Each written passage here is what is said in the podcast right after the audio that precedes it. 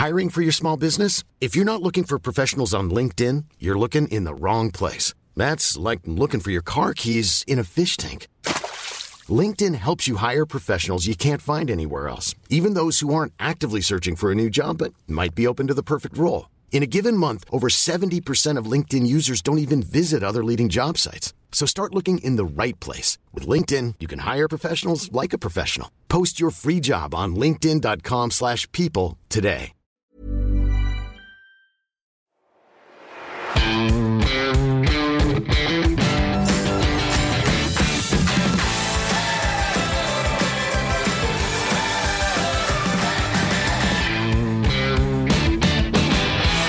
Hallo und herzlich willkommen zu einer neuen Folge des Finanzrocker Podcast. Mein Name ist Daniel und heute habe ich mal wieder ein Hörerinterview für dich und zwar mit Sebastian.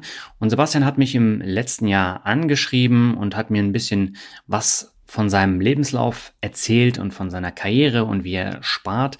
Und das fand ich so inspirierend, dass ich ihm zurückgeschrieben habe und nach kurzer Zeit stand dann aber auch fest, Sebastian muss in diesem Podcast kommen und über seinen Weg erzählen, weil ich den absolut inspirierend finde. Er ist 28, Abteilungsleiter mit 20 Mitarbeitern bei einem DAX 30 Unternehmen und besitzt jetzt mit 28 auch schon 12 Immobilien.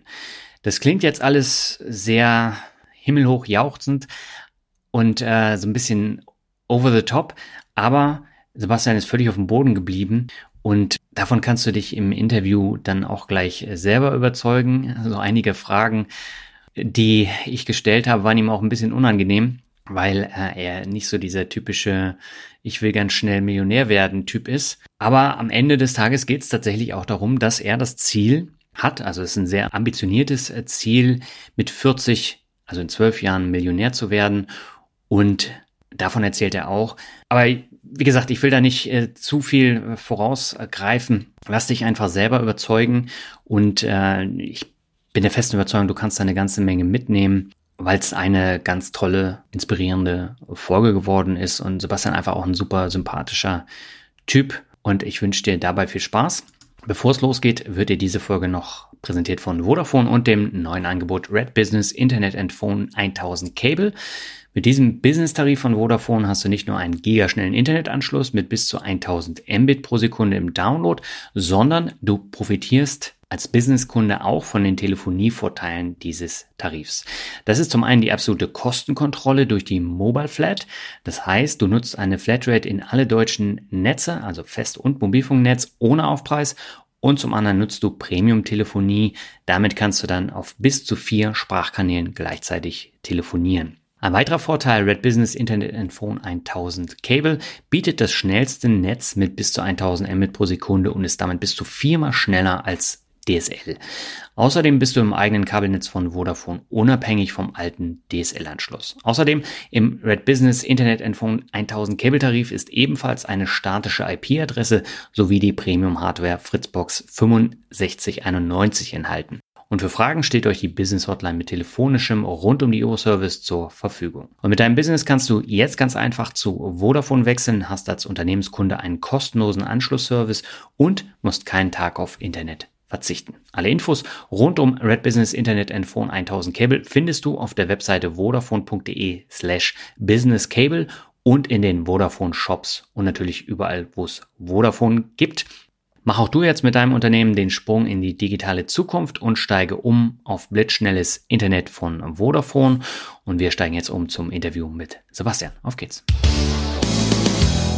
Meine Leitung geht heute nach Niedersachsen zu meinem Hörer Sebastian. Schon mit 28 hat er sich viele Vermögenswerte geschaffen und hat sich für die Zukunft sehr viel vorgenommen. Darüber wollen wir heute sprechen, aber erstmal herzlich willkommen im Finanzrocker Podcast, Sebastian. Alles klar bei dir? Hallo Daniel. Ja, alles klar bei mir.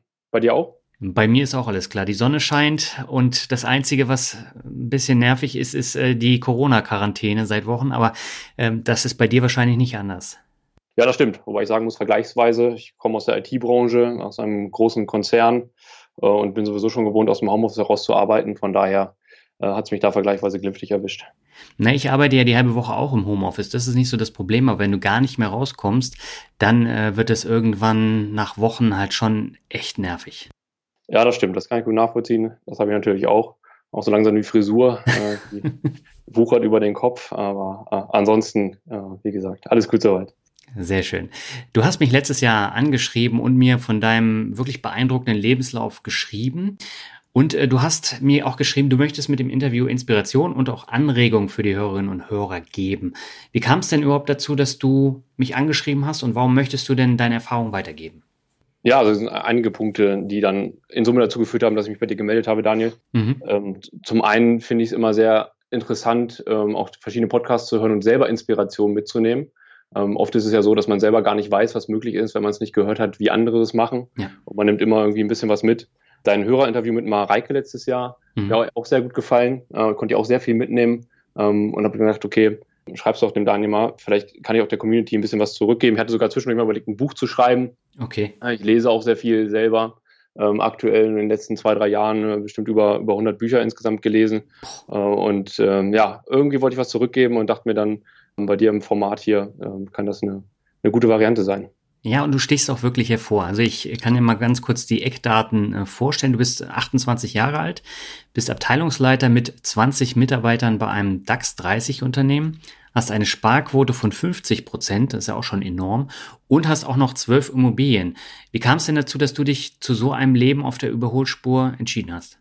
Ja, Überholspur hört sich so, so großtrabend an. Also ähm, mit ein bisschen Disziplin und Ausdauer dabei äh, hat sich das über die Jahre einfach so entwickelt, dass man da Schritt für Schritt einfach ähm, in eine gewisse Richtung geht und das auch mal wieder ein bisschen anpasst und so aus seiner Komfortzone rauskommt, ähm, in, die, in die Wachstumszone sozusagen und da ja dann einfach mit seinen Herausforderungen auch wächst und sich kontinuierlich weiterentwickelt. Mhm. Und bei mir ist einfach so eine gewisse intrinsische Motivation da, nach ja, sagen wir, einer gewissen Selbstverwirklichung und da immer weiter voranzuschreiten. Ich bin selbst ziemlich rastlos, sag ich mal, unterwegs. Bei mir muss immer irgendwie was, was zu tun sein. Es muss vorangehen. Bin da sehr umtriebig und habe da einfach auch viel Spaß dran, mich weiterzuentwickeln. Hm. Äh, und wie gesagt, mit so ein paar klassischen Tugenden wie ein bisschen Disziplin und Ausdauer kommt man dann da schon äh, ganz gut voran. Hm. Du hast mir auch geschrieben, dass du nicht aus wohlhabenden Verhältnissen stammst. Das heißt, äh, du musstest dir alles selber erarbeiten. War das ein Ziel für dich, dass du mehr erreichen möchtest? Oder äh, kam das dann sukzessive unter anderem durch äh, das Bücherlesen und auch durch die Stories in, in Podcasts, wie du eben erzählt hast? Ja, ein bisschen was von beidem in gewisser Art und Weise. Also ich bin nicht in einer Akademikerfamilie äh, aufgewachsen mit, mit viel Geld und mhm. ähnlichem, bin da wohl behütet auf dem Dorf äh, groß geworden und äh, ich bin damals schon, äh, weiß nicht, Freitagabends, äh, als wir dann noch in der Disco gefahren sind und ähnliches, äh, im letzten Bus nach Hause um halb zwölf und dann samstags morgens wieder los in der Nähe hier in eine, eine Uhrenfabrik ähm, und habe da an der Stanze gepresst für sechs Euro die Stunde, fünf Stunden lang, mhm. um mir dann meine 30 Euro dazu zu verdienen, um dann eben selber ein bisschen Taschengeld zu haben. Und es hat sich dann eben einfach sukzessive über die Zeit so entwickelt, dass, dass ich da so eine, ja, wie eben schon gesagt, intrinsische Motivation entwickelt habe ähm, und ähm, ja, man macht das einfach Spaß und ich empfinde das jetzt auch nicht als, als Druck oder ähnliches, mich da weiterentwickeln zu müssen, sondern ähm, mache da einfach das, was mir Spaß macht, eine Leidenschaft für und dann kommt der Rest von ganz allein. Hm. Ich habe ja schon gesagt, du bist Abteilungsleiter äh, bei einem DAX-Unternehmen. Das heißt, das Thema Karriere spielt für dich schon eine wichtige Rolle. Ja, auf jeden Fall. Und das ist auch so, dass das nochmal einen anderen Stellenwert über die Zeit gewonnen hat. Ähm, am Anfang habe ich mir nicht so viele Gedanken über das Thema passive Einkommen gemacht und wie kann man denn sein Einkommen steigern, sondern mhm. äh, bin ganz klassisch eingestiegen und habe dann eben mein Geld verdient. Auch in den ähm, ja, ersten Jahren durchaus auch so, dass ich dann viel verkonsumiert habe und so über die Zeit dann, wie das so ist, äh, da berichtest du ja auch immer drüber mit deinen Gästen, mhm. beschäftigt man halt so ein bisschen mit dem Thema, wie kann man sein Einkommen äh, steigern, wie kann man seine Ausgaben reduzieren, Haushaltsplan äh, machen, gucken, wo das Geld eigentlich äh, jeden Monat hingeht.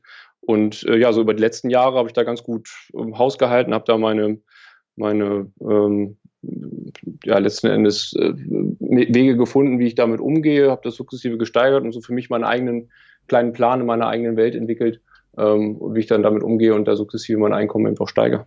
Mhm.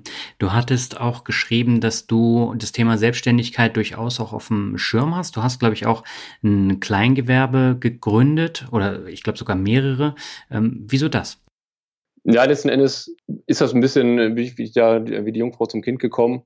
Ähm, ich habe einen guten Freund, der einen Hausmeister-Service äh, hatte da ähm, ein bisschen Probleme in, in dem digitalen Dasein, sage ich mal, sprich ähm, Rechnungen schreiben, Angebote schreiben, das alles recht, rechtzeitig zum Steuerberater ähm, zu übergeben und äh, habe ihm dann ein bisschen geholfen, entsprechende Rechnungssoftware mit auszusuchen, einzuführen und die Schnittstelle zum Steuerberater ähm, einfach zu digitalisieren. Mhm. ähm, und äh, hier und da auch aufgrund meines Hauptjobs eben im IT-Bereich, im Bereich Softwareentwicklung immer wieder Anfragen bekommen, hier, wie sieht es denn aus, kannst du nicht mal eine Webseite für mich entwickeln und ähnliches? Und habe mich dann eben nebenbei selbstständig gemacht, weniger jetzt aus der Motivation heraus, mir da groß noch äh, was dazu zu verdienen, weil mich mein Hauptjob, das, das soll auch mein Hauptjob bleiben, da mhm. schon äh, natürlich auch über die, ich sag mal, 40 Stunden hinaus beschäftigt, ähm, aber einfach um den, um den Leuten auch, auch zu helfen, die die Möglichkeit, jetzt auch da entsprechend Webseiten und sonstige Dinge nebenbei zu entwickeln und ist natürlich auch ein kleiner Obolus noch äh, nebenbei, keine Frage, den man dann auch wieder gut investieren kann. Hm. Ja, bei vielen Gästen, mit denen ich darüber spreche, denen ist das Thema Karriere ja nicht so wichtig. Das sind dann häufig so Leute, die sich selber verwirklichen wollen, ähm, so wie digitale Nomaden oder so. Und äh, die setzen dann verstärkt auf äh, das Thema Selbstständigkeit. Bei dir, du hast es eben gesagt, spielt das Thema Karriere halt nach wie vor eine Rolle und das soll die nächsten Jahre ja auch noch eine Rolle spielen, oder? Genau, soweit ich das jetzt erstmal ab, sehen kann, schon. Ähm, ich weiß nicht, wie sich das vielleicht ändert, wenn ich mal Kinder habe und die Prioritäten da ein bisschen ändere, aber aktuell ist es schon so, dass mir mein Job auch sehr viel Spaß macht. Ähm, ich bin leidenschaftlicher Softwareentwickler vom Hintergrund. Mhm. Äh, mir macht es darüber hinaus Spaß, Menschen zu entwickeln, zu coachen und zu, zu sehen, wie sie wachsen. Und da bin ich in meiner Abteilungsleiterrolle im Bereich Software sehr zufrieden aktuell und ähm, ja, dadurch, dass ich das nicht wirklich als, als Arbeit im eigentlichen Sinne empfinde, so wie manche andere morgens, äh, weiß nicht, um, um irgendwo hingehen und um 17 Uhr froh sind, wenn sie wieder zu Hause sind, sondern für mich das so ein, so ein fließender Übergang auch ist von den, von den Arbeitszeiten her, von den Themen, äh, macht mir das sehr viel Spaß und äh, will ich das auch noch so weitermachen und da noch mehr gestalten und auch gerne noch mehr Verantwortung in Zukunft übernehmen. Hm. Ja, man merkt eben auch, du liest sehr viel und du beschäftigst dich sehr viel mit auch ähm, Blicken über den Tellerrand. Bekommst du das bei deinen Kollegen auch mit oder bist du da relativ alleine im Kollegen- oder Freundeskreis?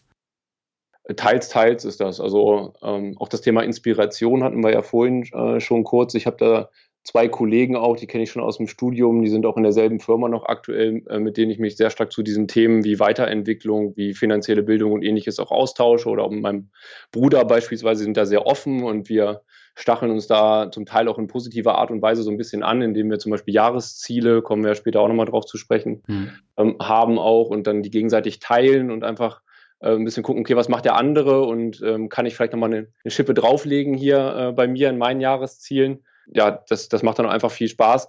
Auf der anderen Seite gibt es natürlich auch, das merkt man auch relativ schnell, so im, im privaten Freundeskreis wissen jetzt auch nicht unbedingt ja so viele, was ich noch alles so nebenbei mache mit dem Kleingewerbe, mit den Immobilien, was ich noch so an der Börse treibe und ähnliches. Das ist auch ganz gut so, weil hier und da hat man auch das Thema Neid dann schon, ist mir schon mal entgegengekommen natürlich auch. Da gehen die Menschen ganz anders mit um, hm. äh, zum Teil, je nachdem, wie sie auch ihre Einstellung zum Thema Geld ähm, haben, ähm, so dass man da immer ein bisschen gucken muss, was teilt man auch mit wem, wen kann man da vielleicht mitnehmen und inspirieren und ein bisschen coachen und wer macht da schon von, von Anfang an auch ähm, dann die, die Schotten dicht und hat da gar kein Interesse, ähm, in einen Austausch zu gehen.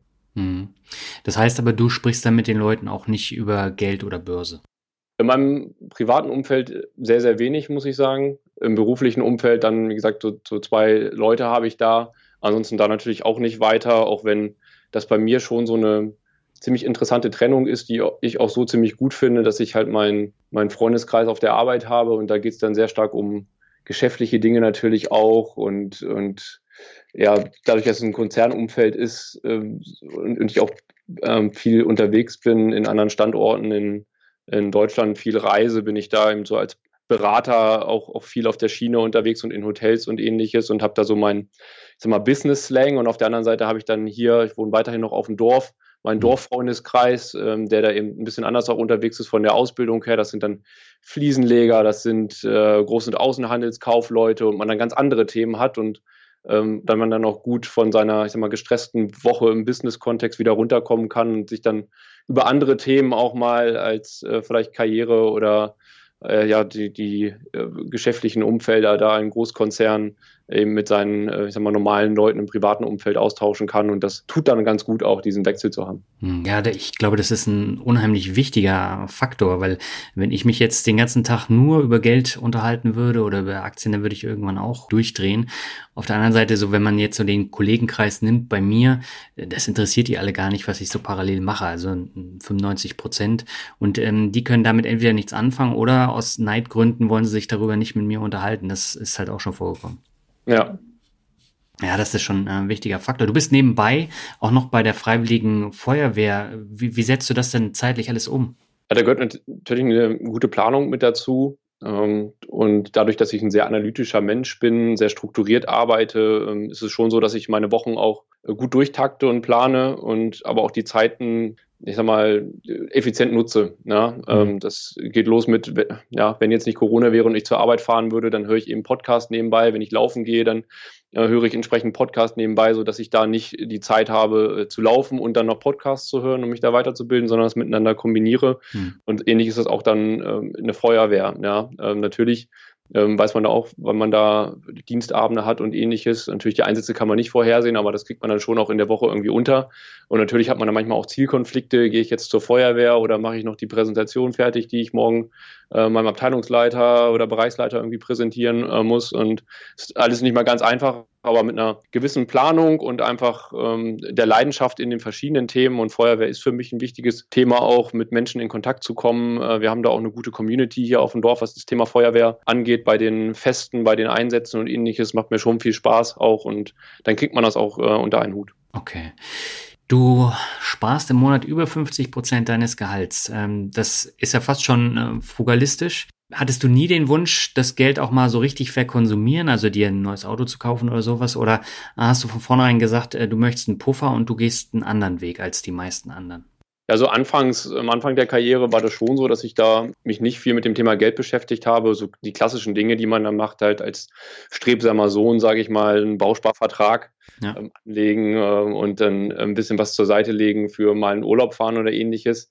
Ähm, mittlerweile ist es aber schon so, wie ich ja schon gesagt habe, dass ich mich die letzten Jahre sehr viel damit beschäftigt habe und man natürlich einfach auch gucken muss, 50 Prozent hört sich erstmal viel an, aber auf welcher Basis? Und da spielt mir eben, ich sag mal, mein, meine starke starke Ausbildung im IT-Bereich einfach zugute auch und mich da immer wieder ein duales Studium gemacht, äh, bin dann bei dem Konzern auch geblieben mit dem, mit dem Bachelor im dualen Studium, habe dann nebenbei noch im Fernstudium Master gemacht, habe mich da weitergebildet und bin dann jetzt eben hier äh, zum Abteilungsleiter auch aufgestiegen. Äh, und das wird natürlich auch finanziell in Lohn. Von daher muss man mal gucken, 50 Prozent von einer hohen Summe äh, sind natürlich äh, dann, äh, was am, fürs Leben am Ende des Tages übrig bleibt, natürlich eine andere Basis, als äh, wenn ich irgendwo, ich sag mal, beim, beim Netto oder ähnliches an der Kasse sitze und davon 50 Prozent sparen muss. Ja. Ne? Und dann die absolute Zahl, äh, da kann man schon auch mit in Urlaub fahren und da kann man auch schon ein bisschen Spaß mit im Leben haben und natürlich achte ich schon ein bisschen drauf. Ähm, und diese 50 Prozent, die, die sehen natürlich dann auch schon gut auf, hier auf meiner Zielliste, sage ich mal, dass ich da dann auch nicht runterrutsche, sondern das auch von der großen Basis so ähm, weiterfahren möchte in Zukunft.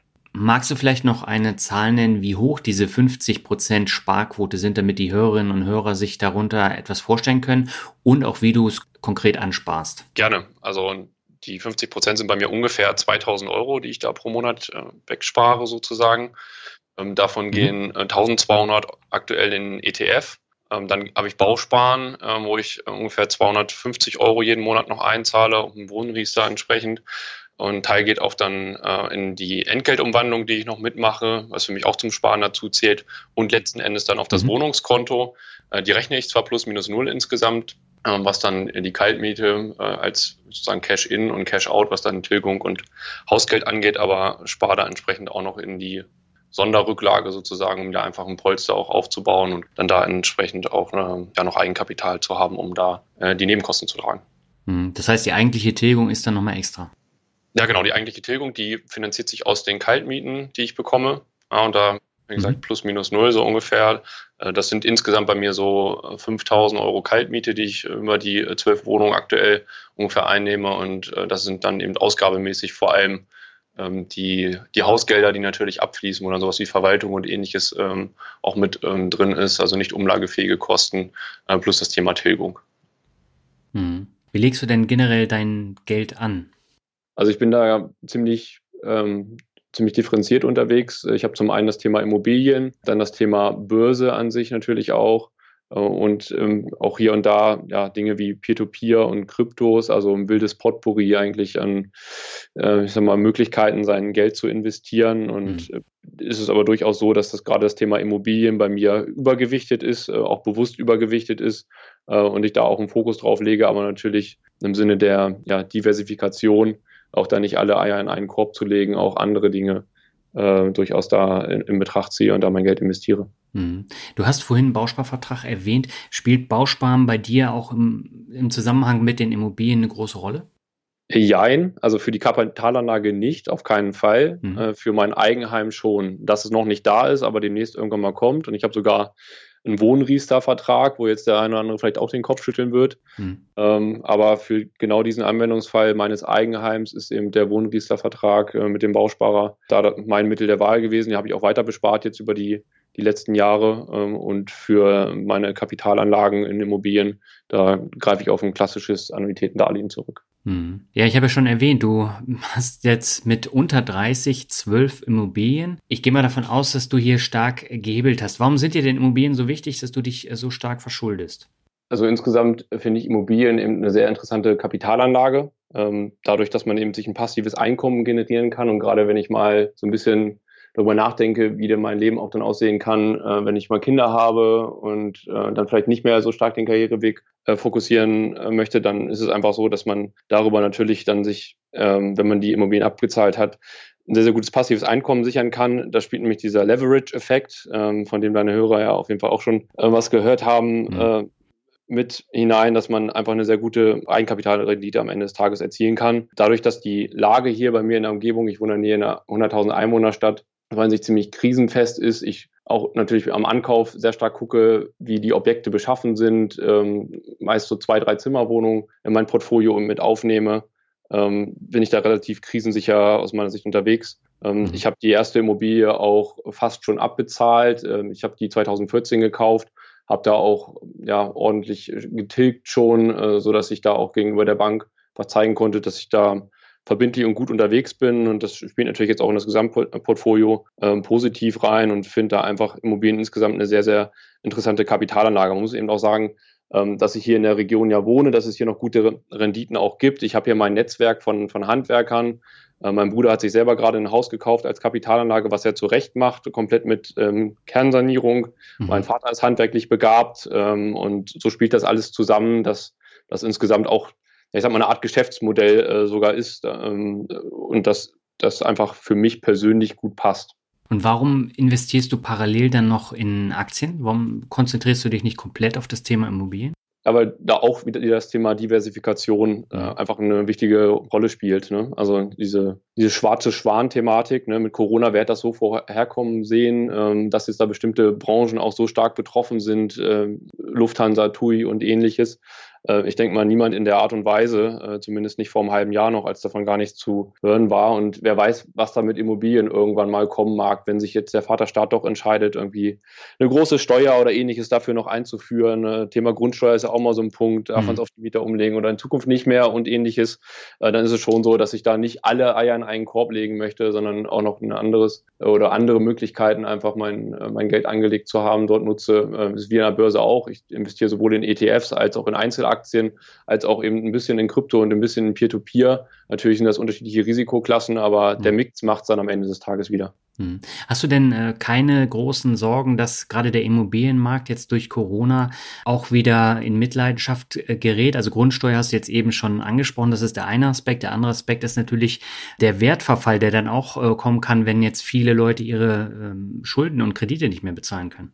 Da mache ich mir ganz konkret in der Lage, in ähm, der hier südlich von Hannover ist, dass wir uns aktuell befinden, in der Nähe einer 100.000 Einwohnerstadt, jetzt nicht so große Sorgen. Ich habe auch keinen Gewerbeanteil mhm. äh, dabei, was jetzt mögliche Mietausfälle oder ähnliches angeht, aktuell in der Corona-Zeit. Ähm, habe da auch ja ein diverses äh, Mieterportfolio, sage ich mal, Rentner mit drin, auch Arbeitslose mit drin, Leute, die bei VW arbeiten, äh, zum Beispiel in, in Wolfsburg oder Hannover auch. Und mhm. äh, von daher kann das natürlich mal sein, dass hier und da mal eine Miete ausfällt, aber mache mir da wenig Sorgen und auch von den Preisen her mache ich mir da auch insgesamt wenig Sorgen, dass das fällt. Ich habe ja auch nicht vor, die in fünf Jahren wieder zu verkaufen zu einem niedrigen Marktpreis oder ähnliches, sondern bin ja wirklich da klassischer Buy and Hold Investor, äh, sprich möchte die eigentlich bis zur Rente oder darüber hinaus ähm, ja haben und habe mir da auch meine Kaskade von ja von Kreditzinssicherungen quasi aufgebaut, dass auch nicht alles gleichzeitig ausläuft, sondern ich da auch eine gewisse Zinssicherheit natürlich ähm, drin habe, sodass ich insgesamt ähm, da aus meiner Perspektive da gut schlafen kann. Mhm. Und das ist ja auch mal wichtig äh, am Ende des Tages,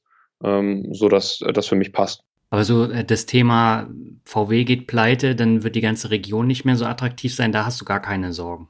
Nee, also ganz konkret auch bei VW habe ich da keine Sorgen, um ehrlich zu sein, dass die pleite gehen. Und ansonsten gibt es auch hier genügend andere Arbeitgeber. Und wie gesagt, durch wieder eine gewisse Diversifikation, ja, ist, glaube ich, nicht nur an der Börse, sondern in allen Lebensbereichen ein, ein spannendes Risikominimierungskonzept ähm, mache ich mir da wenig Sorgen, dass mich das hart treffen könnte. Baue natürlich auch Rücklagen nebenbei auf. Ähm, zur Not kann man sogar noch die Tilgungsaussetzung äh, in Anspruch nehmen. Nicht nur während Corona, sondern auch sonst kann ich die Tilgung runterschrauben, wenn ich möchte. Steht in den äh, Verträgen drin. Habe ich zwar nicht vor, aber mhm. äh, ich habe da diverse Möglichkeiten noch einfach ähm, da auch Anpassungen vorzunehmen, wenn nötig. Mhm. Ich hatte hier vor kurzem auch ein Interview mit Alex Rau, der hat ja noch wesentlich mehr Wohnungen als du und auch in einem noch kürzeren Zeitraum äh, gekauft. Der hat ja noch viel äh, stärker gehebelt. Der hat gesagt, er hat eine Bank, mit der die ganzen Kredite dann aushandelt. Bist du auch so vorgegangen? Hast du eine Bank, mit äh, der du das geklärt hast? Oder ähm, wie, macht man das, dass man da die Kredite dann ohne Probleme bekommt? Also bei mir ist auch hauptsächlich eine Bank. Ich habe noch einen anderen Kredit. Ähm, das war anfangs nochmal äh, mit dazwischen, aber ansonsten ist das meine Hausbank wirklich, mit der ich auch mittlerweile ein sehr gutes Verhältnis habe, die mich auch so ein bisschen dann natürlich mit berät, was ist da möglich, was ist da sinnvoll. Also auch einer wieder dieser Aspekte der Inspiration. Also hätte mir jemand vor fünf Jahren gesagt, dass ich hier ähm, jetzt zwölf Immobilien haben werde und x Euro im Portfolio, dann hätte ich ihn wahrscheinlich für verrückt erklärt. Dadurch, dass man aber so Personen äh, wie Alex Raue dann auch im ähm, Interview hat oder ich verfolge seinen, seinen Blog, Vermietertagebuch auch schon ziemlich, ziemlich lange, mhm. auch einer der ja, inspirierenden Personen für mich, da sieht man ja einfach mal, was da möglich ist. Ja. ja. Und auch wenn ich seine Strategie ähm, so selber für mich nicht umgesetzt habe, weil ich einfach andere, ja, ich sag mal, Superman-Kräfte sozusagen, also was, was zeichnet mich in meine Strategie sozusagen aus, hm. Äh, habe. Und äh, es ist zum Beispiel das Thema Nähe auch, was der Alex ja aus seiner Schweizer Heimatstandort-Thematik eben nicht hat. Ja, bin ich da ein bisschen anders unterwegs, aber finde das ansonsten eben auch sehr, sehr inspirierend, was der Alex da macht. Hm. Und äh, was für Wohnungen hast du dann im Portfolio? Sind das alles kleinere Wohnungen? Hast du da auch mehrere, äh, so mehr Parteienhaus oder wie gehst du da vor? Ja, also ich bin da wirklich klassisch auf Eigentumswohnungen geblieben, auch ganz mhm. bewusst, nicht auf Mehrfamilienhäuser. Da hat man ja nochmal andere Risiken dann auch und Dinge, um die man sich kümmern muss. Hat man natürlich wahrscheinlich auch, äh, oder nicht wahrscheinlich, sondern auf jeden Fall im Thema Rendite mhm. nochmal andere Hebel oder andere Größenordnungen, muss mich dann aber auch selber darum kümmern, das Dach zum Beispiel zu reparieren oder neu zu machen und da entsprechende Rücklagen für zu bilden, das dann auch zu tun. Äh, mhm. Äh, während bei Eigentumswohnungen es ja wirklich so ist, dass es da eine Verwaltung gibt und meist schon eine Rücklage, in die man auch mit eintritt, die eben da ist und dann auch jemand anders für einen das organisiert, so eine Dachsanierung zu machen, mhm. äh, weil ich natürlich auch nicht unendlich viel Zeit habe, noch mich dann mit solchen Dingen zu beschäftigen. Und das ist für mich einfach so die Strategie, die in meinen persönlichen Lebensstil und das, was ich sonst noch so treibe und auch weiter äh, treiben möchte, am besten passt, da auf Eigentumswohnungen zu setzen. Zwei bis drei Zimmer, das sind so äh, 40 bis ähm, 95 Quadratmeter ist meine größte Wohnung hier in, ähm, in, in der Nähe, alle bei mir, in guten Mikrolagen auch, ähm, alle vermietet, äh, 100 Prozent ähm, Auslastung aktuell und habe da auch keine Sorge, dass wenn da immer jemand auszieht, ich dann da jemanden wieder finde. Plus eben, wie gesagt, die Thematik, dass ich auch selber da mein Netzwerk habe und auch selber gern mal ein Laminat machen kann. Mhm. Äh, und das ähm, einfach für mich ein interessantes Modell ist, das so zu fahren. Was sind denn so wichtige Aspekte, wenn du jetzt eine Wohnung kaufst? Worauf achtest du jetzt im Speziellen, mal abgesehen von der Lage? Natürlich, dass äh, zum Beispiel ein Balkon gegebenenfalls dabei ist, ist immer wertsteigernd. Ja, mhm. Dass ein Bad mit äh, Fenster dabei ist, äh, ist wertsteigernd insgesamt, dass die Makro- und die Mikrolage auf jeden Fall äh, passt. Ja. Hm. Wie das sonstige Klientel im Haus ist, ist das Haus gepflegt. Äh, wie agiert die Eigentümergemeinschaft dort äh, im Haus? Ja, sind die sehr, sehr sparsam oder ähm, sehr verschwenderisch auch? Ja, sind viele Eigennutzer im Haus oder ähm, ist das größtenteils vermietet. Ähm, na, also ganz viele Aspekte, die man da einfach für sich bewerten muss, ähm, bevor man da dann entsprechend investiert. Ähm, und da muss auch jeder für sich so ein bisschen, sag mal, seine persönliche Checkliste, worauf legt der Wert, was ist ihm wichtig, da zu nehmen. Ich habe zum Beispiel für mich auch gesagt, nicht in zu kleine Wohnungen, nicht in zu große Wohnungen investieren. Zu kleine Wohnungen hat man eben ein bisschen die Herausforderung dann, ähm, dass man zum Beispiel die Verwaltung natürlich auch hat und ein neues Bad für, ein, für eine kleine Wohnung äh, genauso viel kostet fast wie für eine große Wohnung. Mhm. Also die, die Kosten prozentual gesehen sind einfach viel höher, die man als Fixkosten hat, als wenn man in eine etwas größere äh, Wohnungsregion dann eben ab 40 äh, Quadratmeter aufwärts geht. Also ich gesagt habe, das schließe ich aus. Genauso ganz große Wohnungen mit äh, fünf, äh, sechs äh, Zimmern vielleicht über 100 Quadratmeter.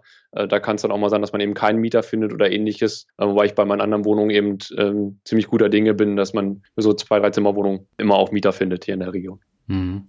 Und das Thema Cashpolster spielt bei dir auch eine große Rolle.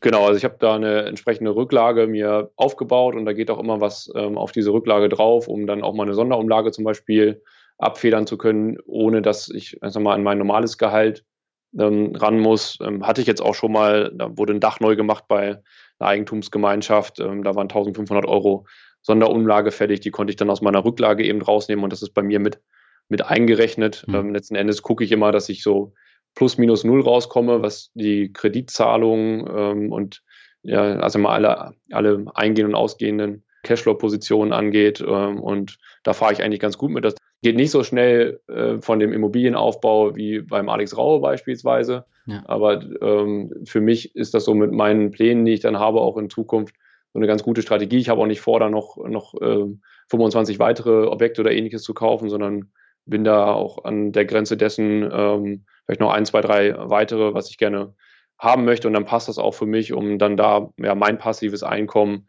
dann auch in Zukunft zu haben und das so runterzutilgen, dass ich da in Zukunft von profitieren kann und meinen Lebensstil in Zukunft dann da darauf aufbauen kann. Hm.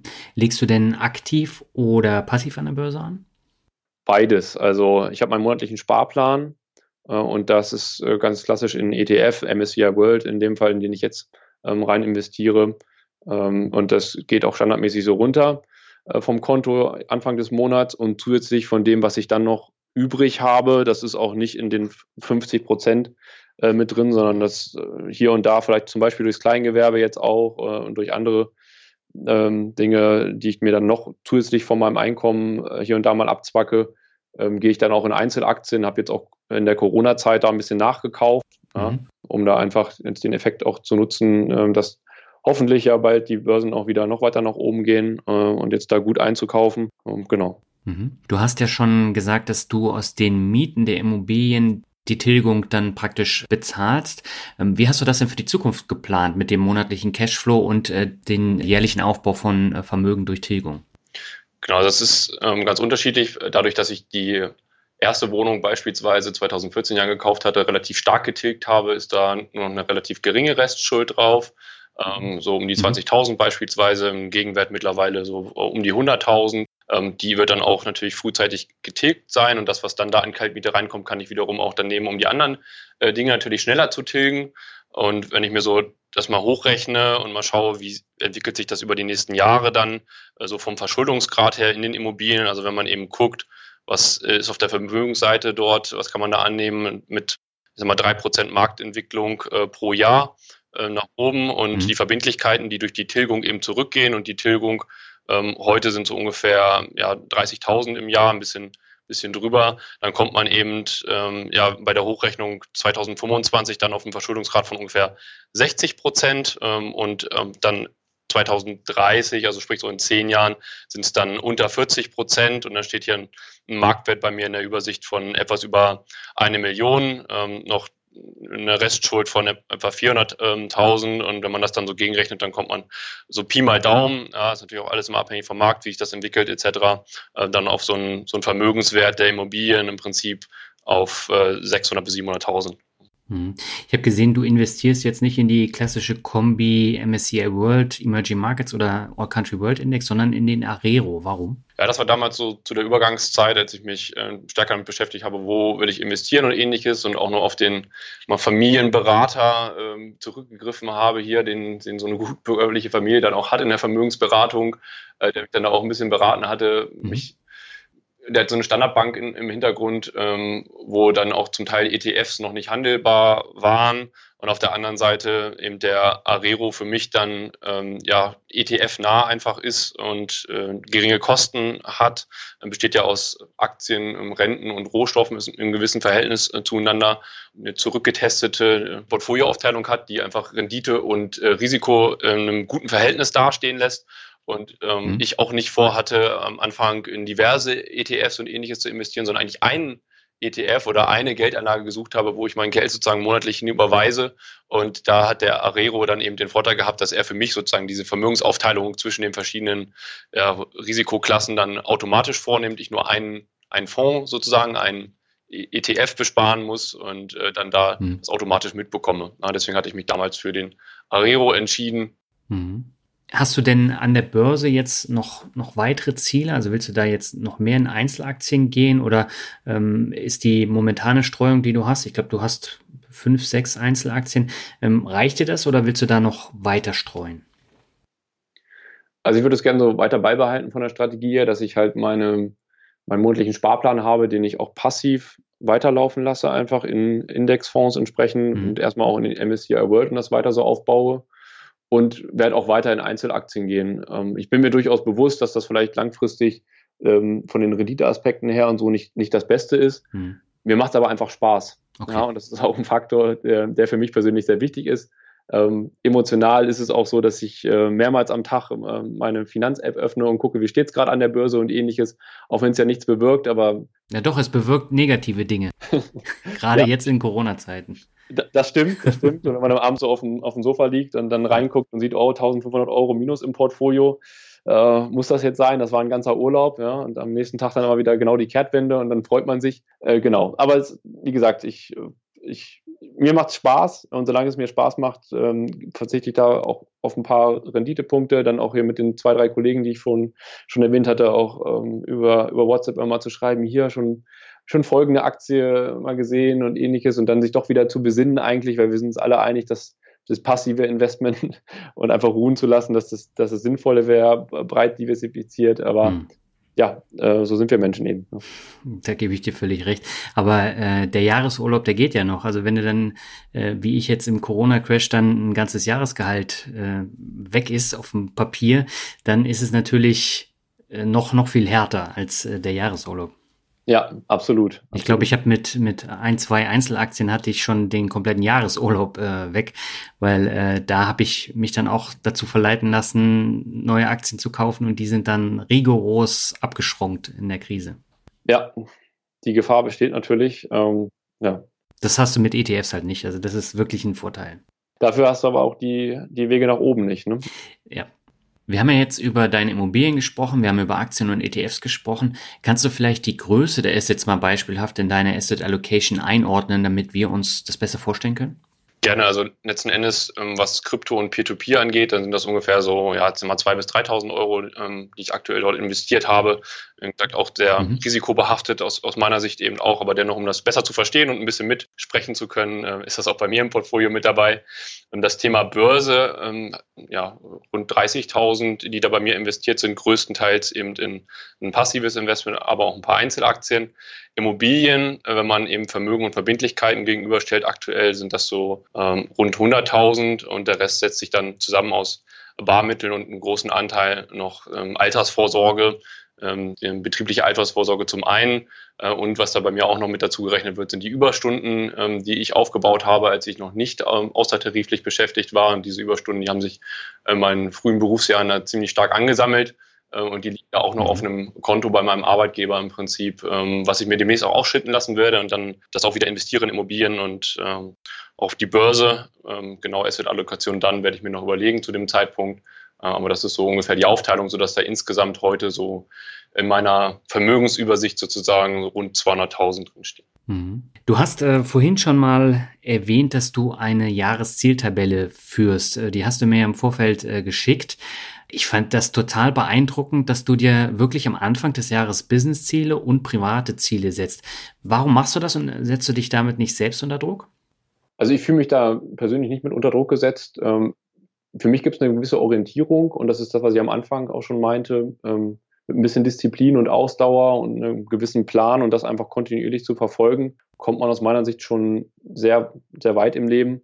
Viele überschätzen ja, was sie in einem Jahr leisten können und unterschätzen, was in zehn Jahren möglich ist. Und da einfach ein bisschen dran zu bleiben, hilft, glaube ich, schon, sich dann auch von Rückschlägen nicht entmutigen zu lassen. Hm. Und ich habe die Tabelle hier bei mir neben dem Computer hängen, an dem ich ja, mehr oder weniger tagtäglich sitze und gucke da immer mal wieder drauf und mache dann für mich so gedanklich Haken, ähm, was ich jetzt schon geschafft habe und was noch nicht. Und ähm, wie ich vorhin schon erwähnt habe, ich bin da auch ziemlich ähm, ja, rastlos, äh, ist immer auch so ein, äh, so ein schwergewichtiger äh, Begriff, aber schon sehr umtriebig unterwegs und ich ich mag es nicht so gerne, einen Tag lang irgendwie die Füße hochzulegen und nur Netflix zu schauen, sondern wenn ich dann mal wieder ein bisschen Zeit habe, dann gucke ich auch da drauf und lasse mich inspirieren. Was habe ich mir eigentlich vorgenommen und wo stehe ich da und wo muss ich nochmal so ein bisschen nachbessern und es gibt einfach so ein, eine gewisse Orientierung. Ja. Ja, und du hast ja auch unterschiedliche Sparten. Also eine Sparte ist zum Beispiel Gesundheit, ähm, dass du dich dann auch äh, sportlich betätigst, dass du dann auch ähm, Urlaub nimmst. Also das scheint ja für dich, für die Gesundheit auch sehr wichtig zu sein. Warum packst du so einen Punkt dann auch noch äh, dahin? Weil es eben für mich nicht nur Ziele sind, die jetzt sagen wir mal mein Vorankommen, meine Karriere und das Finanzielle betreffen, sondern für mich das insgesamt ein, also mein ich sag mal, Leben ein Gesamtpaket ist. Ja, mhm. und das sind eben Business-Themen, das sind private Themen und zu den privaten Themen zählt auch meine Gesundheit. Ähm, da habe ich mir Laufziele äh, gesteckt, da habe ich mir Urlaubsziele gesteckt, wie oft ich denn wirklich mal weg will, um auch dann abzuschalten, ähm, um ein bisschen runterzukommen. Das gibt mir dann schon viel Kraft auch. Und wenn ich mir das halt in die Ziele auch mit reinschreibe, äh, da wegzufahren, dann mache ich das auch. Mhm. Ähm, und äh, hilft mir dann wieder ein bisschen Kraft auch zu tanken und nicht nur rastlos unterwegs zu sein. Welchen Einfluss hatte jetzt Corona auf deine Ziele im Jahr 2020? Ja, also aktiven Einfluss so nicht. Ähm, allerdings natürlich den passiven Einfluss, dass bestimmte Ziele einfach schwieriger zu erreichen sind. Äh, wie eben gerade schon erwähnt, unter dem Thema Gesundheit steht auch, äh, sich bewusst Auszeiten auch mal zu nehmen, äh, ein bisschen äh, runterzukommen dann auch. Das ist natürlich so jetzt nicht möglich, da irgendwie groß äh, unterwegs zu sein ähm, oder große Urlaube zu machen. Ähm, und ich habe äh, letztes Jahr meine mittlerweile Frau standesamtlich geheiratet. Wir wollten eigentlich im August äh, heiraten und ich habe hier mal unter, unter Sonstiges bei privaten Zielen äh, das Thema äh, coole Hochzeit zum Beispiel aufgenommen. Mhm. Ähm, und das wird vermutlich im August ähm, schwierig werden, das so umzusetzen. Da ja. sind wir gerade noch am Hadern, was wir damit machen. Aber na, schauen wir mal. Ansonsten sind die anderen Dinge ähm, wie Humankapital, ne? also Bücher lesen, Finanzblogs lesen äh, etc. oder soziales Engagement im Bereich Feuerwehr und ähnliches, die können dann noch weiter umgesetzt werden. Mhm. Und ähm, das heißt, wenn, wenn du jetzt die Ziele vergleichst von 2019 auf 2020, da hast du ja nochmal deutlich mehr Ziele dann da reingepackt als im, im letzten Jahr. Planst du dann für das Jahr 2021 noch mehr, noch höhere Ziele oder willst du das irgendwo einpendeln? Ja, das wird sich sicherlich einpendeln. Also ähm, wie ich vorhin schon auch schon gesagt habe, ich habe da so zwei, drei Leute in meinem Umfeld, mit denen ich mir da auch ein bisschen mal Sparring einfach gebe, was mhm. sie so für Ziele haben und wir uns gegenseitig inspirieren ähm, äh, und haben uns da jetzt auch gerade über diesen Jahreswechsel äh, ziemlich eng auch abgestimmt und auch nochmal inspirieren lassen voneinander, was da so auf den äh, Zielen dann eben draufsteht und planen jetzt aber nicht da immer höher, schneller, weiter, irgendwie mehr, mehr, mehr, mhm. sondern äh, die Anzahl der Ziele ist für mich auch nicht so entscheidend, sondern eher die Qualität dann auch der, der Ziele dahinter und was es mit mir sozusagen macht, ähm, um da einfach ein glückliches und erfülltes Leben zu führen und in Zukunft führen zu können. Ähm, von daher wird sich einfach schauen, ähm, werde ich, werde ich schauen, wie sich das einpendeln von der Anzahl Ziele. Mhm. Aber meinst du denn, dass es sehr wichtig ist, dass man in seinem Umfeld Personen hat, mit denen man sich über sowas unterhalten kann und mit denen man sich auch messen kann, die einen dann eben auch bestärken können? Oder ist es nicht so wichtig? Ich finde das schon einen ziemlich wichtigen Aspekt. Also auch im Sport äh, zum Beispiel haben ja viele das Problem, dass sie sich selber nicht so sehr motivieren können. Und sofern man sich dann mit jemand anders verabredet hat, im Fitnessstudio zu treffen, fährt man dann doch eher mal gemeinschaftlich hin, weil man den anderen nicht im Stich lassen möchte. Und auch hier ist es so, dass ähm, zum Beispiel über den Quartalswechsel jetzt äh, wir uns dann gegenseitig auch mal ein kleines Status-Update geben. Hm. Wie steht es denn mit den Zielen aktuell bei dir? Hast du das und das schon erreicht und das so ein bisschen natürlich auch motiviert, da dran zu bleiben, weil man es jemand anders versprochen hat? Hm. Und da hilft es natürlich, wenn man Leute hat, mit denen man sich dazu austauschen kann auf Augenhöhe und die da ähnlich ticken wie jemand selbst, um, ähm, um da auch einfach eine gewisse Verbindlichkeit dann ähm, hinterzupacken. Ich glaube, der Rainer Zittelmann hatte das in einem Podcast-Interview mit Kolja mal gesagt. Er hat ein Buch rausgebracht, ähm, wo es dann eben auch um solche Ziele äh, ging. Und äh, da hat er gesagt, die Leute sollen sich dann zusammentun und dann jeweils ein Kapitel durcharbeiten und äh, dann nach einiger Zeit dann messen. Das fand ich auch einen super interessanten Ansatz.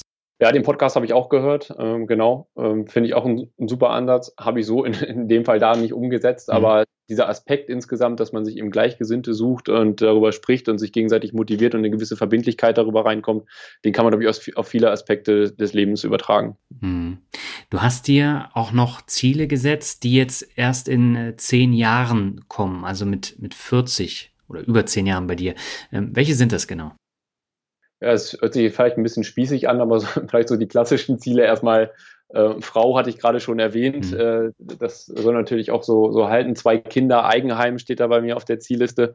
Äh, deswegen ein bisschen spießig.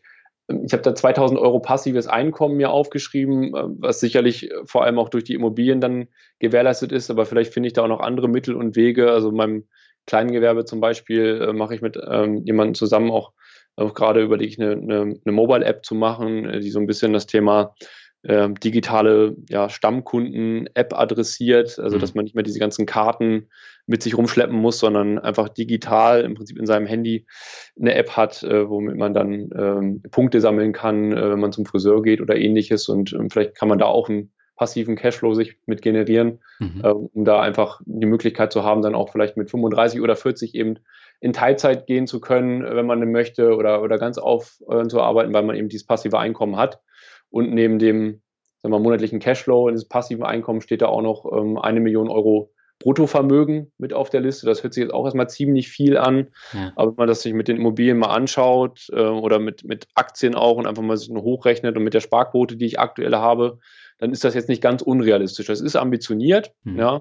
Aber ich denke, in den nächsten Jahren, ähm, also zwölf Jahre habe ich auch noch Zeit, um das zu erreichen, um das dann hochzurechnen. Das, ähm, das kann ich erreichen. Ja, und das ist mein Ziel und da arbeite ich drauf hin. Hm.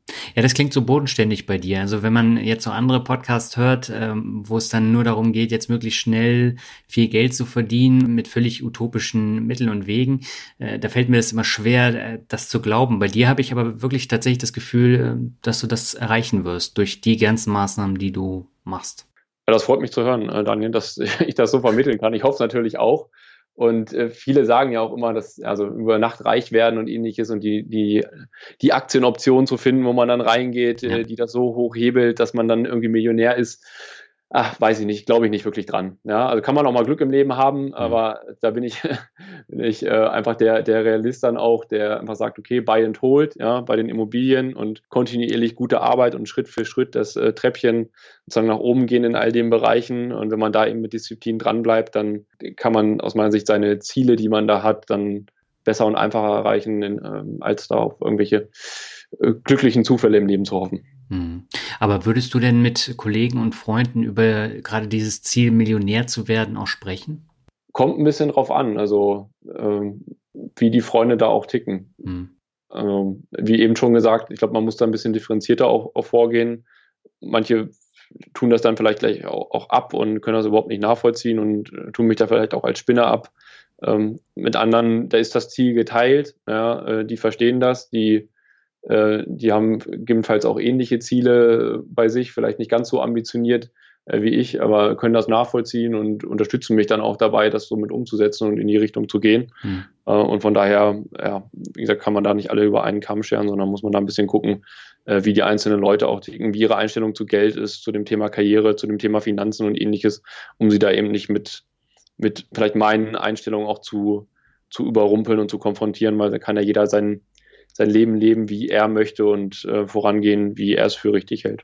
Ja gut, aber du hast ja auf der anderen Seite als Führungskraft in einem Unternehmen auch eine ganz andere Rolle und äh, mit dem Background, den du hast, kannst du diese Ziele natürlich auch ganz anders vermitteln, auch jetzt in der täglichen Arbeit. Ja, wobei das natürlich schon zwei, zwei unterschiedliche Welten sind. Also in der täglichen Arbeit spreche ich natürlich nicht über meine Immobilien und meine ja, Finanzziele und sonstiges. Ja. ja. Aber natürlich so die Grund, Grundwerte und Einstellungen, für die werde ich auch auf meiner Arbeit äh, oder in meiner Arbeit geschätzt, was mhm. ich so gespiegelt bekomme. Das Thema Disziplin und Ausdauer, langfristige Beziehungen aufbauen und nicht so der Heißsporn zu sein, der jetzt irgendwie Dinge verkauft heute nur, um morgen dann vielleicht auch mal beim Vorstand irgendwie aufzufallen, sondern eher eben zu gucken, wie man langfristig gute Ziele nachhaltig erzielen kann und das mhm. auch auf der Beziehungsebene vor allem äh, zu tun und da sich sein Netzwerk eben aufzubauen an Leute und Leute zu entwickeln und zu begleiten, die dann auch über, über Jahre hinweg ähm, ja, eine Dankbarkeit haben, dass sie, dass, dass, dass man da gemeinschaftlich eben in eine gewisse Richtung rennt und das macht mir eben auch sehr viel, sehr viel Spaß und äh, freut mich zu sehen und ähm, das Feedback spornt mich dann natürlich auch wieder an, diesen Weg der, der Disziplin und der Ausdauer gemeinsam mit der Weiterentwicklung, der Zielstrebigkeit eben weiterzugehen. Hm. Aber ich bin, wie gesagt, der festen Überzeugung, mit der Einstellung äh, wirst du es dann auch weiter schaffen als viele andere, die eben nicht diese Aspekte in ihrem Leben haben. Ja, das würde mich natürlich freuen. Ja, Sebastian, dann erstmal äh, vielen Dank. Ich wünsche dir dafür alles Gute. Dann lass uns zum Abschluss nochmal ein äh, sehr interessantes Word Shuffle äh, spielen. Da habe ich mir auch ein paar Gedanken gemacht. Das sind dann noch so ein paar ähm, Geschichten, die du im Vorfeld auch äh, mir geschrieben hast. Und beginnen möchte ich mit Niedersachsen. Ganz einfach. Ja, Niedersachsen ist äh, meine Heimat. Ja. Mhm. Ähm, ich komme vom Dorf hier äh, und bin da auch, auch glücklich, dass das so ähm, hier meine Heimat ist insgesamt. Ich habe es einmal geschafft über einen Teich. Ich habe ein Auslandssemester gemacht in den USA für ein halbes Jahr zu leben. Das war auch schön, aber bin hier glücklich in Niedersachsen auf dem, auf dem Land und ja, kann das nur jedem raten, das auch mal auszuprobieren, so eine gewisse Distanz auch vielleicht zur Stadt äh, zu haben. Mhm. Ähm, und ähm, ja, bin da, bin da glücklich, wo ich, wo ich lebe und wo ich wohne. Ja, das ist aber auch ein wichtiger Faktor, dass man sich da wohlfühlt. Und äh, ich habe ja auch ein paar Jahre auf dem Dorf äh, gelebt und das war natürlich was komplett anderes als jetzt in, in Berlin, wo ich aufgewachsen bin oder auch Lübeck. Aber das hat auch seine Vorteile, hat nicht nur Nachteile. Ja, genau. Und auch da ist es wieder so, jeder muss da für sich selber sein, genau. seinen eigenen Lebensweg finden und es gibt da den Stadtmenschen und den Dorfmenschen. Ich bin der Dorfmensch, ich mag es hier, ja, insbesondere in Niedersachsen, in, im Norden sozusagen und ähm, ja, äh, wie gesagt, kannst du nur jedem raten, auch mal auszuprobieren. Mhm. Der nächste Begriff, das ist Werte. Werte sind mir persönlich sehr wichtig, äh, steht ja auch mit auf meinen Zielen ähm, sogar drauf. Ein paar mhm. davon hatte ich gerade schon erwähnt. Ne? Thema Disziplin, Ausdauer, ähm, Weiterentwicklung, Selbstvertrauen und Zielstrebigkeit. Das sind so die Grundwerte, die direkt unter meinen Zielen auch stehen und da rücke ich auch nicht von ab. Und das ist so ein bisschen mein, mein Kompass auch, nachdem ich sowohl beruflich agiere als auch ähm, ja, in meinen privaten Themen agiere, wenn ich mich ausrichte und ähm, finde das eine gute Möglichkeit, eben ähm, für sich selber so seinen eigenen Kompass zu finden und sich da immer wieder auch mal drauf zu berufen, was man sich da selber für Werte gegeben hat. Hm. Den neu kalibrieren. Genau. Hm. Okay. Der nächste Begriff ist Motorrad. Motorrad, ja. Ah, äh, spannendes Thema. Ähm, ich bin jahrelang Motorrad gefahren, mhm. ähm, aufgrund anderer Prioritäten, ähm, steht auf meiner Zielliste, da hast du es dir wahrscheinlich rausgeklaut, ja. äh, Motorrad verkaufen. Äh, ist auch mittlerweile passiert, ist jetzt weg. Okay. Äh, man schiebt es ja dann immer auf die fehlende Zeit, die man hat, ja, ähm, was aus meiner Sicht einfach nur eine Ausrede ist, weil es ist nicht die fehlende Zeit, sondern die fehlende Priorität. Ne? Hm. Und ich habe eben andere Prioritäten für mich gefunden jetzt in den letzten ein, zwei Jahren. Ich habe es letztes Jahr geschafft, äh, mit dem Motorrad einmal zum TÜV zu fahren äh, mir eine neue Plakette zu holen und wieder zurück in äh, das Ganze in die Garage zu stellen. Und ähm, das war für mich der Moment, wo ich dann gesagt habe, okay, jetzt schreibst du dir drauf auf die Ziele. Letztes Jahr hatte ich noch überlegt, was machst du jetzt äh, mit dem Umstand, Motorrad verkaufen und jetzt ist es auch verkauft und ähm, habe das Geld genommen, um in der Corona-Zeit noch Aktien nachzukaufen. Okay. Der nächste Begriff ist soziales Engagement ist für mich persönlich sehr wichtig. Also Feuerwehr hatte ich schon erwähnt zum Beispiel und mhm. ähm, ich suche auch noch ja, ein anderes so, soziales Engagement, steht auf meiner Zielliste hier mit drauf, was ich da gern zeigen wollen würde. Mir macht es Spaß, Menschen zu helfen, mir macht Spaß, Menschen zu entwickeln, mir macht Spaß, Menschen zu inspirieren, ihnen was mitzugeben Äh, und deswegen finde ich das ein, einen sehr, sehr interessanten Aspekt und das ist auch einer der Dinge, wo ich sage, wenn ich später mal mehr Zeit auch habe, äh, im Sinne von, ich habe ein passives Einkommen, arbeite vielleicht nur noch Teilzeit oder muss gar nicht mehr aktiv arbeiten, dann wäre das auf jeden Fall eine der Dimensionen, wo ich mich dann auch mit meiner freien Zeit noch gerne ein bisschen stärker engagieren würde. Hm. So, das Thema Rente mit 40 ist gar nicht so dein Thema, oder doch? Nee, nicht unbedingt, nicht aktuell. Ähm, wie gesagt, ich weiß nicht, wie sich das vielleicht ändert, wenn ich äh, demnächst mal Kinder habe. In den nächsten ein, zwei, drei Jahren ähm, könnte da durchaus was passieren in dem Kontext, ob das nochmal einen Prioritätenshift dann auch mit sich bringt. Ähm, ansonsten habe ich jetzt nicht das Ziel, weil ich auch nicht den Drang gerade verspüre, irgendwie meinen Job an Nagel zu hängen oder ähnliches, sondern ich mache das mit einer gewissen Leidenschaft, mir macht das mhm. Spaß, habe ich ja schon mehrmals erwähnt. Ähm, und äh, deswegen äh, wüsste ich jetzt nicht, warum ich damit 40 unbedingt aufhören sollte zu arbeiten oder das, das Ziel zu haben. Dennoch wiederum die Möglichkeit natürlich jetzt auch mit so einem passiven Einkommen da einfach äh, drüber nachdenken zu können, dann auch mhm. zu sagen, ich arbeite jetzt nur noch Teilzeit oder ich arbeite vielleicht auch gar nicht mehr, weil der passive Cashflow schon ausreicht. Ist natürlich eine andere Position als jemand, äh, der dann zu dem Zeitpunkt irgendwie feststellt, dass er, dass er gerne nochmal andere Prioritäten in seinem Leben setzen würde und diese Möglichkeit eben nicht hat. Mhm. Und von daher äh, arbeite ich darauf hin, dass das möglich ist, wenn ich es machen möchte, aber nicht eines der zwingenden Ziele, die ich damit erreichen will. Okay. Jetzt kommen wir zum Punkt, äh, da war ich auch äh, ziemlich baff, als ich äh, den gesehen habe, nämlich Bücherliste. Bücherliste, ja. Ähm, ich habe da eine Excel-Datei, wo ich mir äh, sehr strukturiert eintrage. Ja. ich habe dafür alles einen Plan und alles eine Liste, ja. was ich so an Büchern schon gelesen habe und auch dahinter so ein gewisses Rating für mich, äh, wie gut ich die denn finde mhm. und auch so zwei, drei Kommentare immer noch dazu, was mich da inspiriert, warum finde ich die gut, warum finde ich die nicht so gut, um es einfach nachzuhalten äh, weil ich auch festgestellt habe, dass jetzt einige der Leute, mit denen ich mich dann jetzt auch äh, in meinem Bekanntenkreis oder so, ne, die zwei, drei Leute unterhalten habe und hier und da sind es dann auch, was das Thema Bücher und Lesen angeht, auch andere, ähm, dass ich dann denen gerne auch Empfehlungen geben möchte und dann gucke ich einfach meine Liste rein und gucke da, okay, welche waren denn die Bücher, die ich jetzt gut fand, ja. warum fand ich die gut und was passt da vielleicht auch zu, zu deren aktueller ähm, Einschätzung, zu deren Vorwissen. Ja, also zum Beispiel auch dein Buch, in dem Fall sogar der, der Podcast, ja, ähm, Soundtrack, Vermögenswerte, mhm. ähm, habe ich da auch ähm, einen meiner ähm, engsten Freunde jetzt mitempfohlen, der mich neulich auch mal angesprochen hat, hey, ich habe jetzt hier ein bisschen Zeit, ja, Kurzarbeit, sitze gerade zu Hause, okay. ähm, mal die Finanzen zu ordnen. Ähm, und der hat sonst börsenmäßig ähm, wenig Erfahrung bisher und auch sonst äh, ja seine Finanzen äh, sehr stark auf den Konsum ausgerichtet, ja.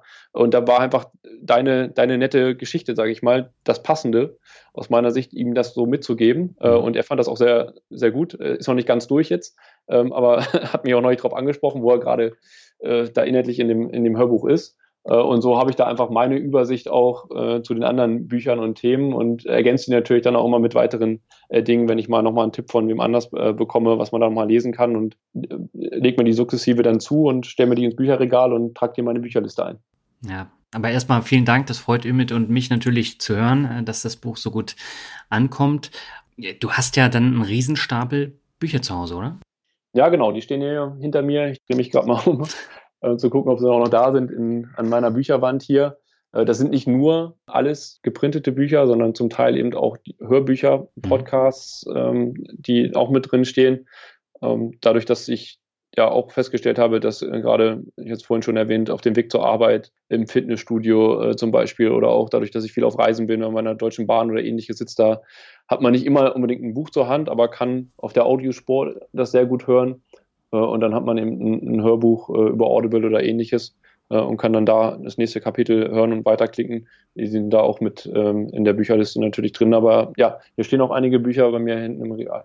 Hm. Wie viele Bücher hattest du letztes Jahr auf deiner Liste? Oh, da müsste ich nochmal noch mal reinschauen. Waren es auch 25 oder? Nee, da waren es äh, ähm, mehr sogar. Also okay. die 25 jetzt dieses Jahr, die habe ich auch schon wieder fast geknackt, muss ich, muss ich sagen, die hier drin stehen in meinen Zielen. Äh, dadurch, dass Corona jetzt da auch ein bisschen zuträglich war, damit, dass ich jetzt mehr im Homeoffice auch bin und äh, hier und da auch ein bisschen mehr, mehr Zeit habe. Ähm, das sind ja dann die, die Mindestziele, die ja auch äh, drin stehen. Letztes Jahr hat es dann auch sehr gut gepasst, dass ich dann noch weitere ähm, ja, Bücher lesen konnte und ähm, auch dieses Jahr werde ich da die 25 ähm, übertreffen im im positiven Sinne. Hm. Dann äh, lass uns gleich mal mit äh, einem Titel weitermachen als Begriff, nämlich äh, Big Five for Life. Ah, ja, äh, auch ein sehr spannendes Buch. Big Five for Life geht letzten Endes darum, seine seine fünf großen Dinge im Leben für sich klar zu haben, die man erreichen möchte. Ist ein Buch, was wir ähm, aus einem aus einem Führungskräfteseminar bei meinem Arbeitgeber geschenkt bekommen haben als Abschluss. Das war so ein äh, viergliedriges Seminar mhm. äh, und haben da dann am Ende des Tages das Buch geschenkt bekommen. Auch gibt es ja ähm, eine erste Version und sogar noch ein Aufbaubuch. Mhm. Äh, und ich fand das sehr inspirierend, ähm, das Buch an sich. Ähm, und kann ich nur jedem empfehlen, ähm, als Buchtipp da auch nochmal reinzuschauen. Ist auch sehr anschaulich erzählt, ist auch eine Geschichte, auf der es basiert und geht letzten Endes auch so ein bisschen darum, was will man in seinem Leben eigentlich erreichen, was soll von einem dann da bleiben und äh, so ein bisschen auch Inspiration eben zu geben, seine fünf großen Dinge im Leben für sich zu finden. Mhm. Hast du die denn schon gefunden? Ich habe angefangen jetzt, ich habe es erst vor ähm, drei Monaten gelesen, als ich mhm. in, ähm, in Thailand war, ähm, mir eine Liste zu machen an Dingen. Ähm, und aber genau wie das Thema Bucketlist erstellen, was noch auf meiner Zielliste steht, bin ich mir noch nicht ganz sicher, was die fünf Dinge jetzt genau sind. Ähm, mhm. es stehen jetzt noch mehr auf der Liste. Ähm, das ist aber auch was, was ich mir jetzt vorgenommen habe, dass ich das für mich auch klar kriege und nochmal ein bisschen schärfe und herauskristallisiere, neben den Dingen wie die Zielliste und ähnliches, die ich natürlich schon habe. Okay. Dann kommen wir zum nächsten Begriff. Äh, Rockmusik ist es. Rockmusik, ja, Daniel, da muss ich dich enttäuschen, da kann ich gar nichts mit anfangen. Ich habe es fast befürchtet. Also es gibt, gibt, so manche Dinge, also das eine ist Musik zum Beispiel, das mhm. andere, da gucken mich äh, dann viele auch immer unglaublich an, das ist das Thema Fußball, mit dem ich nicht so viel anfangen kann, äh, hat mich einfach nicht gepackt. Also ja, ich fahre auch gerne mal mit ins Stadion, aber dann vor allem, äh, um Freunde zu treffen, äh, mal gemeinsam ein Bier zu trinken, ob dann die Mannschaft links oder rechts gewinnt ähm, ja, da bin ich dann eher leidenschaftslos, was das angeht. Und mhm. ja, genauso ist es mit der Musik. Ich bin da Mainstream-Hörer, äh, je nachdem, wie ich stimmungstechnisch unterwegs bin, mal sonntags morgens ein bisschen ähm, Chill-Out-Musik, um in den Tag zu starten. Beim Sport natürlich ein bisschen was äh, Poppigeres dann, äh, je nachdem, was mir Spotify da so vorschlägt. Und dann, dann bin ich da äh, sonst anspruchslos, was Musik angeht. Okay. Der vorletzte Begriff ist Reisen. Reisen. Mhm. Ja, mache ich sehr gerne und das äh, ist natürlich auch jetzt sehr schade in der Corona-Zeit, dass das aktuell nicht möglich ist. Mhm. Äh, wir haben Thailand dieses Jahr gemacht. Wir haben sogar schon für nächstes Jahr Vietnam gebucht, äh, Anfang des Jahres, ähm, bevor das alles mit Corona noch losging. Nämlich auch mal gespannt, äh, wie das sich dann in Zukunft äh, noch entwickelt, ob das möglich sein wird oder unter welchen Auflagen das möglich sein wird. Mhm. Und habe da auch noch vor, ein bisschen weiter die, die Welt zu erkunden. Äh, mit meiner Frau gemeinsam ist eines unserer gemeinsamen Hobbys, haben hier in Deutschland schon einiges erkundet oder auch in Europa. Und äh, ja, bin mal gespannt, welche neue Normalität, heißt das ja jetzt immer so schön in der Politik, dann nach Corona da sein wird, auch was das Thema Reisen angeht. Ja, da bin ich auch gespannt. Also ich musste jetzt ja auch schon äh, einige Reisen absagen für dieses Jahr. Ich wäre eigentlich heute äh, nach Stuttgart äh, zur Invest gefahren, aber hat leider auch nicht sein sollen. Ja, ja, das stimmt, das ist sehr schade. Der letzte Begriff, das ist, du kannst es dir wahrscheinlich denken, Glück. Glück, ja. Genau, äh, Glück im Sinne von ähm, be happy, also glücklich sein, zufrieden sein. Ähm, ja, hat für mich eigentlich vier Komponenten und die versuche ich zumindest an meinem Wochenende auch immer alle vier irgendwie zu berücksichtigen mhm. äh, mit, die ja für mich einfach eine gewisse Relevanz haben. Also das eine, also für mich sieht so ein perfekter Tag eigentlich so aus, dass ich zum einen immer in gewisser Art und Weise produktiv bin und ein bisschen äh, Geld verdiene über mein Kleingewerbe oder für meinen Hauptjob was mache oder ähnliches. Das ist so ein Aspekt, der mich dann glücklich macht oder mit, mich mit Immobilien zu beschäftigen oder Finanzen. Ähm, der zweite Aspekt, der für mich für so einen perfekten Tag oder ein perfektes Wochenende zuhört, ist das Thema Weiterbildung, also Lesen, äh, Podcasts und ähnliches machen. Ähm, das dritte ist das Thema Gesundheit, also Sport, Bewegung und auch Wellness ja, mit mhm. zu integrieren. Und das letzte ist Freunde treffen oder mit der, mit der Frau, mit der Partnerin unterwegs sein und einfach Spaß und Freizeit sozusagen haben und zu genießen, in welcher Art und Weise auch immer, auf dem Geburtstag sein, eine Grillparty machen und ähnliches. Und wenn man das alles so zusammennimmt, dann ist das für mich sozusagen ja die Zufriedenstellung ähm, am Wochenende und hochskaliert sozusagen auch mein, meines Lebens und versuche die Aspekte zu berücksichtigen und ähm, hoffe, ähm, ja, dass ich das noch lange so, so machen kann, wie ich das aktuell mache, ohne da gesundheitlich irgendwie äh, Probleme zu haben oder, oder, oder, sonst irgendwie eingeschränkt zu sein. Mhm. Ja, ich drücke dir auf jeden Fall die Daumen, dass es sich alles so weiterentwickelt wie bisher. Und ich fand das Interview mit dir sehr inspirierend und habe vielen Dank, dass du deine Gedanken mit uns geteilt hast. Sehr gerne. Ebenso. Vielen Dank, Daniel. Alles Gute. Bis demnächst. Bis denn. Das war das Hörerinterview mit Sebastian und ich fand schon die E-Mail inspirierend, die er mir im letzten Jahr geschickt hat. Und das war auch der Grund, warum ich gesagt habe, komm Sebastian, lass uns mal ein Interview machen und das Interview war eben auch äh, sehr, sehr inspirierend. Und ich glaube, man kann von der Herangehensweise von Sebastian eine ganze Menge lernen. Man muss nicht alles gut finden, was er macht, beispielsweise mit den Immobilien und den Krediten. Ähm, Wäre für mich persönlich auch nichts. Aber nichtsdestotrotz, die Einblicke, die er uns gegeben hat, können einen weiterbringen. Und ich glaube, das mit der Bücherliste werde ich auch mal machen, weil ich mittlerweile schon gar nicht mehr weiß, wie viele Bücher ich in den letzten Wochen gelesen habe.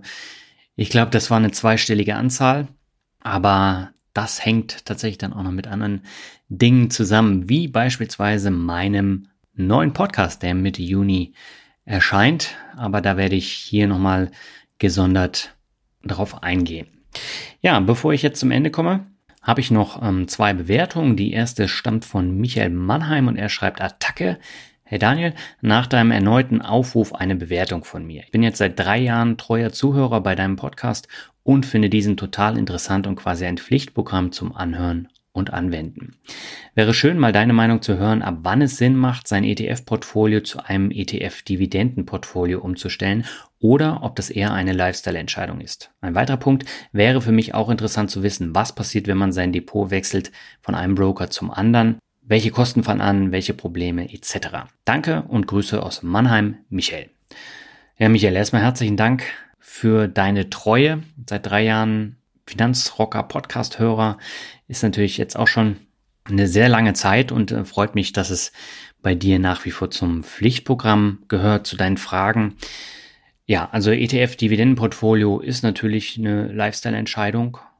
Und es ist natürlich auch eine Frage, ob ich mehr Steuern zahlen möchte durch die Ausschüttung vom ETF als bei einem äh, thesaurierenden ETF-Depot.